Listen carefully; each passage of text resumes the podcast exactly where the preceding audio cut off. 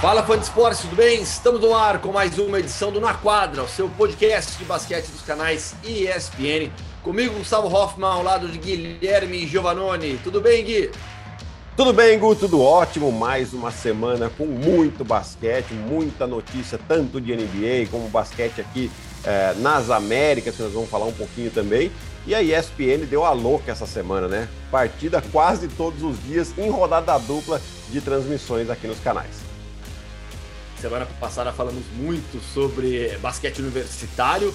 Nessa semana vamos falar sobre recordes na NBA e sobre o Flamengo, finalista da Champions League das Américas. Alô, torcedor rubro-negro, tem decisão nesta terça-feira à noite para a nação. O Flamengo vai em busca de mais um título no basquete.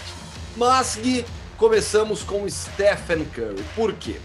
Nesta segunda-feira, ao marcar 53 pontos na vitória do Golden State Warriors sobre o Denver Nuggets por 117 a 106, Tô puxando o placar de cabeça aqui, mas foi isso o jogo, né? 107, aliás, 116 a 107 é o placar exato, tá? 53 pontos do Stephen Curry, vitória dos Warriors por 116 a 107, e assim ele se tornou o recordista de pontos na história da franquia.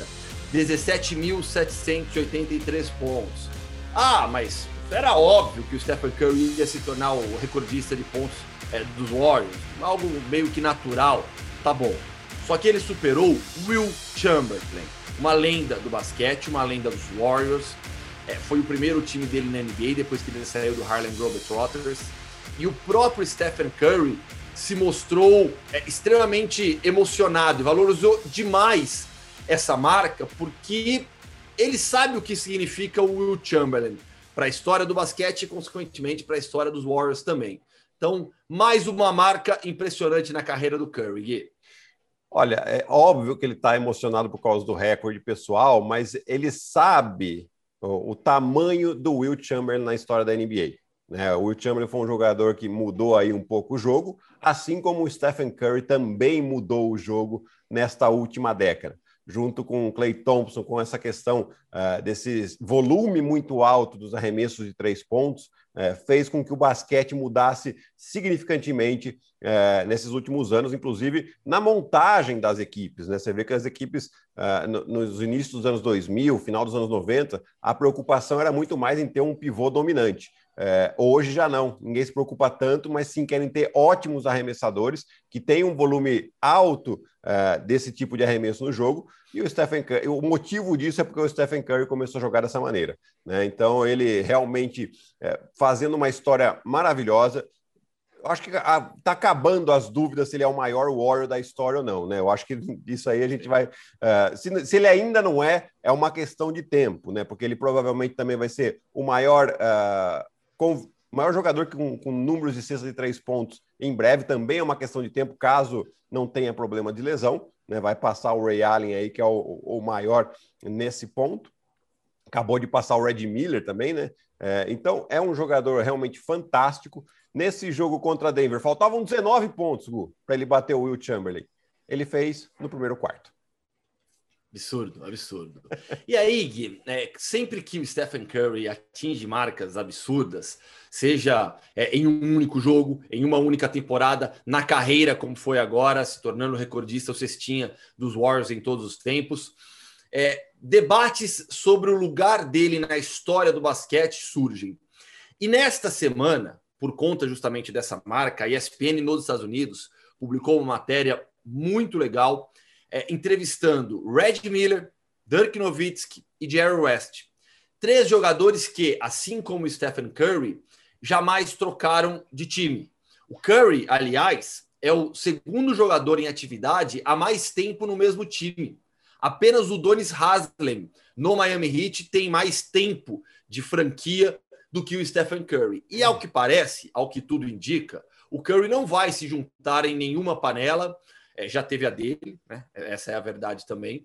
Mas o Curry deve ser jogador do Golden State Warriors por toda a vida. E aí é, perguntaram para o Jerry West, para o Red Miller e para o Dirk Nowitzki, entre outras coisas, se, o, se o, o Curry é o maior arremessador de todos os tempos. O Red Miller foi na lata, disse que sim. O Dirk Nowitzki rodou um pouquinho ali na resposta, falou que se não for o melhor, certamente está entre os melhores, mas no final disse que é sim o melhor também. E o Jerry West disse que atualmente sim, e fez uma ressalva.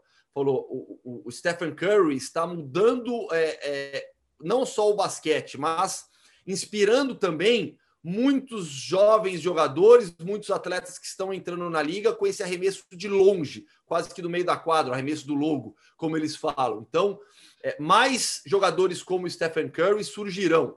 Basicamente é isso que disse o Jerry West. Mas para os três, ele é o maior arremessador de todos os tempos. E para você, Gui? Ah, eu, eu, vou na linha dos três, mas eu adorei mais a resposta do Jerry West, porque ele faz uma análise mais fria, né? Porque realmente o fato do, do, Stephen Curry ter mudado o jogo, ter tido esse com esse volume muito alto de três pontos, é claro que não, não era todo mundo que estava acostumado com isso, né? Então aí agora a gente começa a ver já as novas gerações com o Trey Young, o próprio Damian Lillard também começou a aumentar o seu volume de arremesso de três pontos, uh, obviamente depois do, do, Stephen Curry, ele também é um pouco mais novo, né? Uh, mas já começa a mudar o estilo de jogo, né? E aí sim, você vai ver realmente jogadores a partir dos 18, 19 anos que entram na NBA tendo mais arremessos, mais volume de jogo e talvez passem até, uh, eventualmente, o Stephen Curry no número de bolas de três convertidas.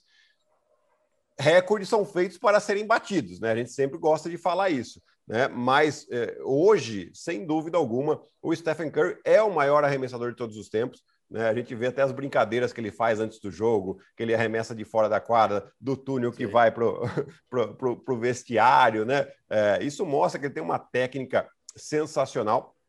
E, e sem dúvida, ele está deixando um legado. Ele está entre os grandes. Talvez, se a gente fizer uma, uma lista de top 5, talvez ele não apareça, dificilmente vai aparecer nessa lista, né? Mas se a gente pegar uma lista dos jogadores que mudaram o jogo, ele aparece sim com um grande destaque. E para mim também, para mim é o maior arremessador de todos os tempos, revolucionou o jogo e vai gerar uma geração, é, vai promover uma geração de grandes arremessadores também. A gente já vê na liga hoje em dia é, jogadores como o Trey Young, por exemplo. É, o Trey Young ele tem um jogo é, muito inspirado também no que é o Stephen Curry, no que fez o Stephen Curry ao longo desses últimos 10 anos.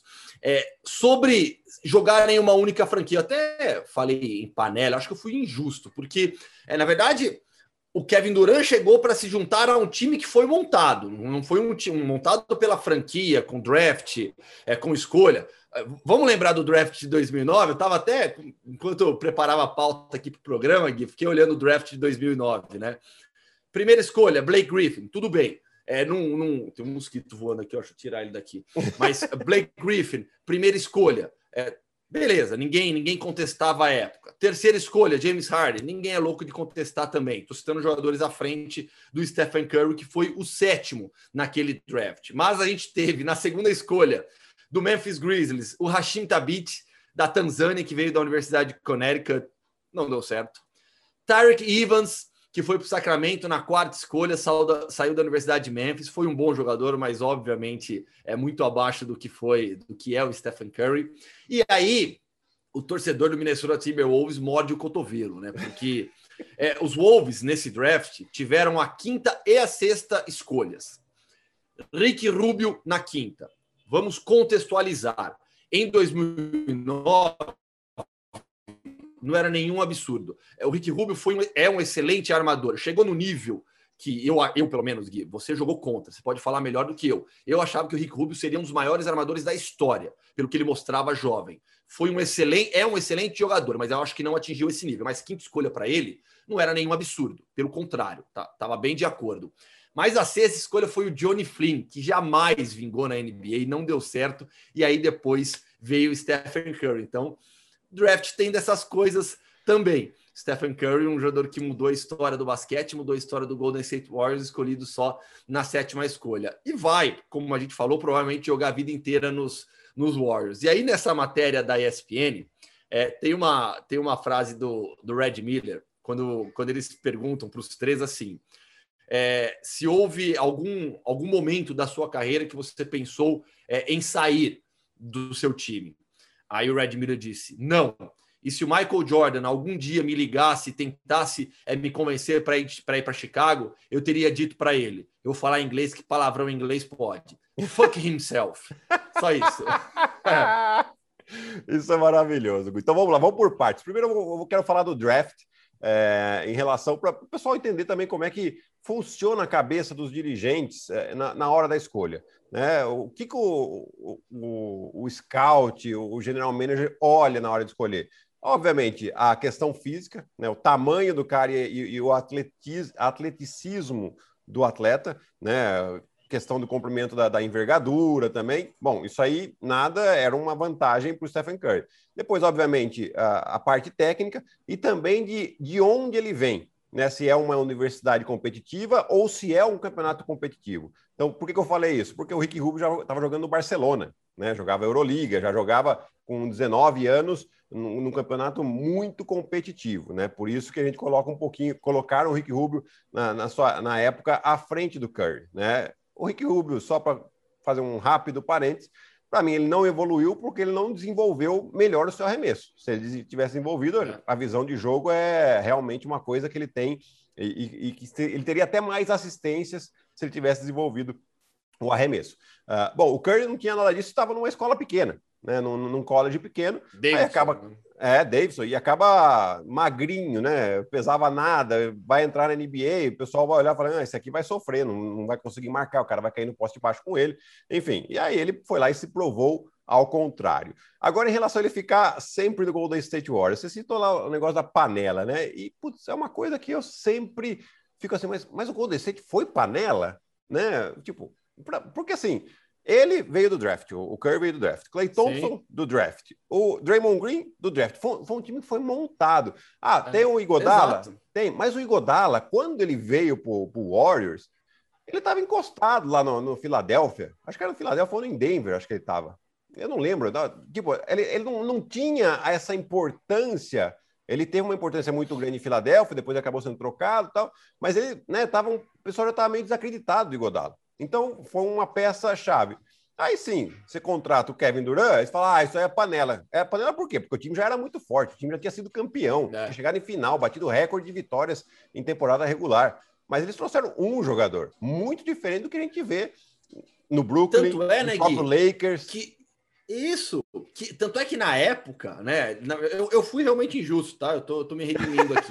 Mas, é, porque assim, não, não, não, dá para você falar que foi uma panela, porque é bem diferente dessas situações que você citou. E na época, ficou ruim para quem? Pro Kevin Durant. Não pro, pro Stephen Curry, porque o Kevin Durant foi o cara batido pelos Warriors. E ele que se juntou no time que ganhou dele. Né? Então, é, é, é bem diferente mesmo.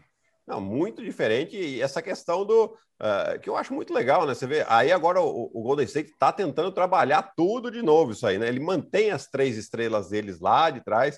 Aí conseguiram uh, uh, draftar o, o, James Wiseman, que é um jogador de ótimo encaixe ainda. Sim. Tem uns probleminhas de atitude e tal, mas é um jogador jovem que isso pode ser corrigido e provavelmente vai ser corrigido com o Draymond Green no time. E o Steve Kerr também é um, é um técnico bastante experiente com isso. Né? É, então, eles já estão construindo. Aí, lógico, tenta trazer o Kelly Oubre Jr., já não está funcionando bem, não vejo muito futuro para o Kelly Oubre ali na, na, na, franquia do Warriors, né? Mas é um, é, é, um time que, mesmo os jogadores do banco, você vê, é lógico, numa, numa conferência tão competitiva como a do Oeste, esse ano eles estão sofrendo para se classificar.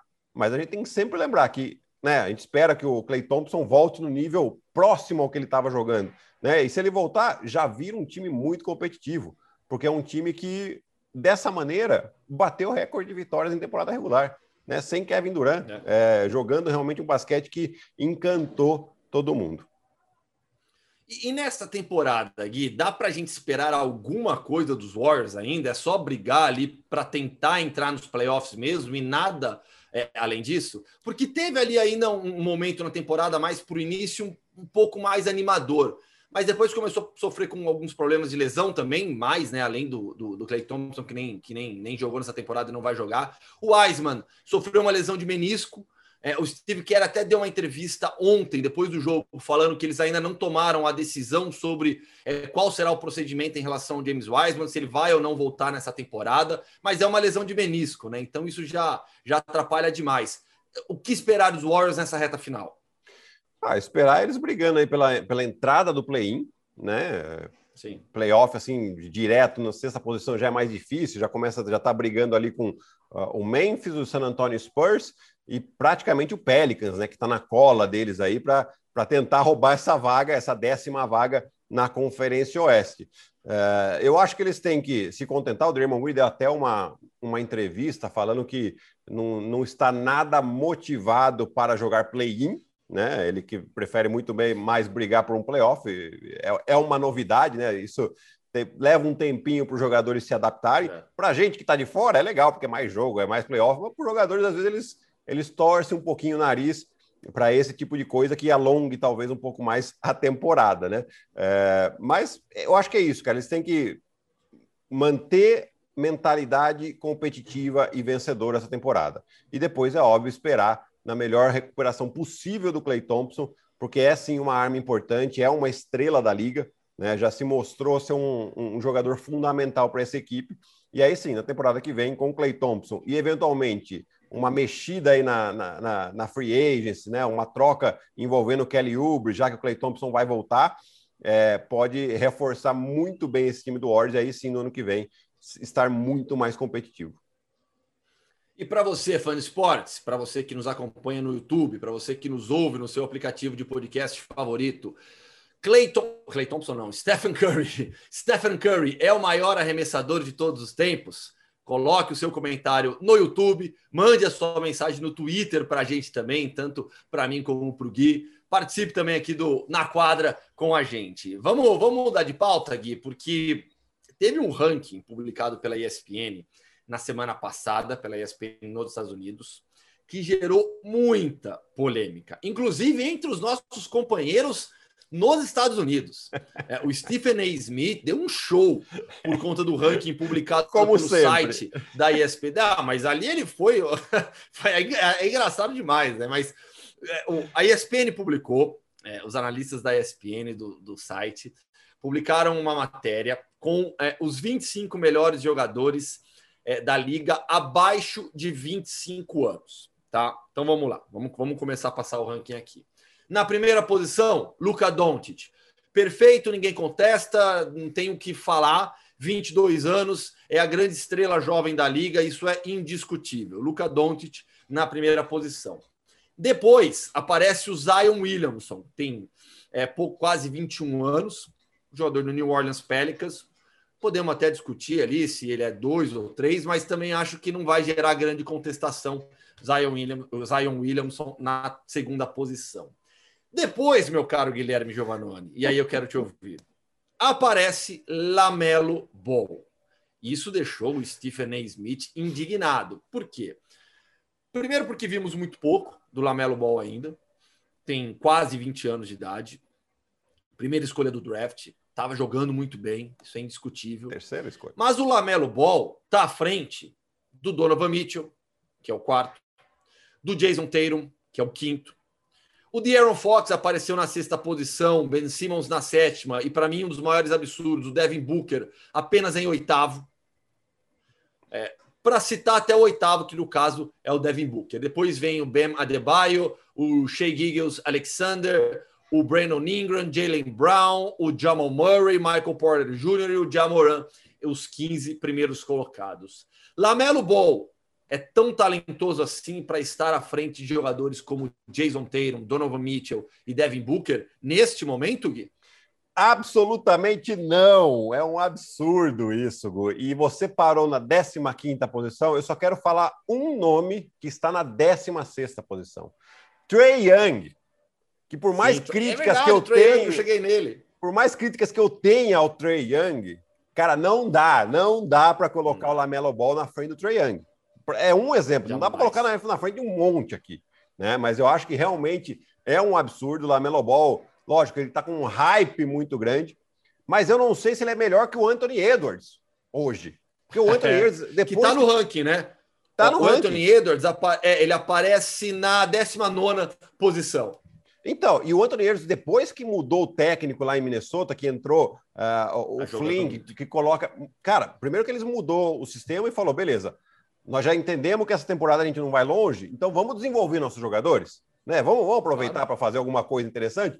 Pum, Anthony Edwards titular, minuto para ele, bola na mão dele. É isso que você tem que fazer. E o Anthony Edwards está realmente jogando com médias acima de 20 pontos depois que mudou de técnico. É. Né? Então, começa por aí. Não sei se ele é melhor que o Anthony Edwards. Né? Ah, projeção. Gente, projeção é uma coisa, a realidade é outra. Né? Você vai colocar claro. ele na frente é, do Donovan Mitchell. Donovan Mitchell, para mim, hoje, tem que estar na discussão de MVP. Porque o time dele é líder da NBA. E o cara, no último mês, está jogando de maneira espetacular. Sequências de jogos de 30 pontos. Né? É que o Utah Jazz é um mercado é, muito pequeno para os Estados Unidos, Salt Lake City. Então o pessoal meio que deixa um pouquinho de lado, não fala muito, né? Tem uma questão a ver com, com a audiência também. A gente sabe que tudo isso interfere. Porém, o Donovan Mitchell não dá para estar tá atrás do Lamelo Ball. O Donovan Mitchell tem que estar tá ali, ali é, Doncic, Zion, Donovan Mitchell, eventualmente uma troca ali, Devin Booker. Devin Booker também fazendo uma temporada que também poderia estar tá na discussão de MVP. Né? É, é Quem é, assim... é o seu terceiro? O, o, os dois primeiros você está de acordo? Luca e, e, Zion? Eu acho que sim, porque o Zion também, tá, nessa temporada, o Zion nessa temporada, ele até. Ontem eu até fez um estudo para falar do, uh, no Liga, a gente acabou nem falando dele, né? Mas eu estava olhando os números dele mês a mês nessa temporada. Porque o Zion, o que acontece? Ele começou na temporada passada ficando praticamente fora quase toda a temporada, aí ele vem de uma lesão, beleza números legais, é, até entrou numa possível discussão aí de Rook of the Year, beleza. Esse segundo ano, mudança de técnico, mudança de alguns jogadores, começou meio devagar, mas daí, a, a partir do momento que ele começa a se entrosar com o técnico, começa a se entrosar com jogadores novamente, ele começa a jogar de maneira espetacular. Fez uma sequência de 25 Sim. jogos com mais de 20 pontos e com aproveitamento acima de 50%, 50 nos arremessos de quadra. Igualou Shaquille O'Neal né? E, e, vem assim no último mês, média de acima de 30 pontos para ele. Né? Então, o Zion realmente é uma potência, vai ser um, uma das grandes estrelas da liga nos próximos anos, se, se conseguir se manter, manter saudável, né? Porque ele tem a questão do peso, enfim. É... Mas ali depois, para mim, vem Donovan Mitchell. Donovan Mitchell, uh, até estou olhando aqui na lista que eu anotei, tá? O, o, o Devin Booker, logo na sequência. Uh, Eu acho que a gente já pode colocar Jason Tatum, Jamal Murray, todos esses vêm antes do. do à frente, é isso. Do, do Lamelo Ball. O Lamelo Ball ele teria que estar ali de, entre o 15 e o 25. Né? Aí, é. lógico, a gente precisaria fazer um, uma análise um pouquinho mais profunda para ver onde a gente coloca o Lamelo Ball. Mas tem muito mais jogador melhor que ele. Jamal Murray é melhor que ele, Trey Young é melhor que ele. Shai Gears Alexander também, mercado pequenininho, mas já fez coisa importante quando estava no Clippers ainda, além da temporada passada. Sim. Enfim, tem bastante jogo. O Lamelo Ball precisa trabalhar muito para entrar nesse top 10 dessa lista que seja. É, não, é impressionante mesmo o hype que existe hoje em dia sobre o Lamelo Ball. É claro que quem publicou essa matéria, os analistas da NBA, os analistas da ESPN de NBA, eles estão aqui projetando, projetando realmente o que, o que pode ser o Lamelo Ball. Mas se é para falar de projeção, eu estou plenamente de acordo contigo vai para baixo do ranking. Ok, entra entre os 25, mas você não vai ser o terceiro jamais. Não. Jamais, porque, para mim, o meu terceiro, o seu terceiro é o Donovan Mitchell, o meu é o Devin Booker, tá? E aí o meu quarto seria o Donovan Mitchell também. A gente inverte ali o terceiro e o quarto colocados desse ranking. São atletas que já mostraram muito. Né? Eu acho até, e o Fã de Esportes pode participar, pode mandar mensagem, colocar o comentário aqui também. É, se, se, alguém colocar o Devin Booker ou o Donovan Mitchell é, o Jason Tatum, vamos, vamos falar do Tatum também, na segunda posição, à, à frente do Zion Williamson, eu não acho nenhum absurdo. Não. Nenhum absurdo. Porque são caras que já mostraram mais do que o Zion Williamson. É que o Zion Williamson tem mostrado já nessa temporada muito. Você acabou de trazer alguns números dele. E, e o Zion Williamson é um jogador que pode ser transcendental. Né? Um Sim. cara com físico, uma dinâmica de jogo, uma explosão que poucos na história da liga tiveram. Como o Lamelo Ball, eu não vou nem falar que a gente já viu vários, porque a gente já cansou de ver dezenas melhores. Então, é, é, é realmente um exagero tudo que estão fazendo com o Lamelo Ball, excelente jogador, mas aparecer na terceira posição desse ranking, o, o chilique lá do Stephen A. Smith é justificável. Muito justificado. Uh, dá palha para o pai dele começar a falar bobagem de novo, né? Vai, vai apagar um fogo com gasolina. o Lonzo entrou também no ranking, né? O Lonzo, o Lonzo é o 24 é o 24 Lonzo Ball, o Colin Sexton é o 20 Deixa eu passar o resto, ó. O Jarrett Allen é o 23 o John Collins, 22 o Tyrese Halliburton, o 21 o DeAndre Ayton, 20 foi selecionado à frente do Luca. Anthony Edwards, 19, Domantas Sabonis, 18, Michael Bridges, 17, aí do 16 para cima a gente já falou. E você vê aqui o, o Domantas Sabonis também nessa lista aí. Domantas Sabonis é All-Star, gente. Nós estamos falando de jogador Exato. que é All-Star. Pô, pera lá, né, gente? E, e, assim, você acaba colocando uma pressão desnecessária no garoto e, e eventualmente você reacende um pai que está quieto, que desde a partir do momento que ele ficou quieto, o Lonzo Ball começou a jogar melhor. Né? Então é. você vê o impacto que tem é, os pais que a gente costuma de chamar muitas vezes de insistente técnico, né? Ou seja, às vezes eles atrapalham muito mais do que ajudam os, Eu gostei próprios... desse insistente técnico, é muito bom. é, porque eles ficam ali na, na arquibancada falando, não, faz isso. Ainda mais categoria de base, você pegar aqui, nossa senhora, o que mais tem é insistente é uma técnico. vergonha, né? né? Exatamente. Né? Que tem que chegar para ele e falar, então, deixa seu filho jogar em paz, né? Deixa ele se divertir e ele. porque qual que é a sua experiência com basquete, pelo amor de Deus, né? é. né? Mas enfim, isso aí é assunto para outro podcast. É, eu acho que desnecessário colocar o Lamelo Ball realmente na terceira posição. Primeiro, porque ele não não merece estar ali, não é? Não é o lugar dele hoje ali, né? Eventualmente no futuro, quem sabe, né? Mas hoje não é. Então você coloca pressão, você coloca é, é um pouco de bronca nos adversários quando for jogar com ele, né? Ou seja, um motivo a mais para o cara jogar ainda melhor e querer é, assumir esse desafio, sendo que o Lamelo tá, deve estar tá lá tranquilo. Pô, para mim não tem desafio nenhum, quero fazer meu jogo. E o, o adversário está lá dando umas pancadas nele à toa, simplesmente por causa de um ranking assim. Na final contra o Real Esteli. Na semana que vem, Flamengo campeão, a gente vai fazer um programa especial para falar muito sobre essa equipe e aí já aproveita para analisar mais também a reta final do NBB. Fechamos, Gui. Só para passar Tem programação? programação. Tem é, programação. Lógico, né? Virou um clássico já, né? E como eu falei no início aqui, essa semana é uma loucura, porque são cinco dias de transmissões de rodada dupla de NBA nos canais ESPN. Começou ontem, na segunda-feira, né? Com uh, tivemos ontem Filadélfia e Dallas, e depois o Denver Nuggets e Golden State que a gente falou aqui, né? Vamos lá, agora daqui para frente, né? Na quarta-feira nós temos, a partir das 8 da noite, Philadelphia 76ers e Brooklyn Nets, a briga aí pela liderança da Conferência Leste. E depois, às 10h30, Dallas Mavericks e Memphis Grizzlies.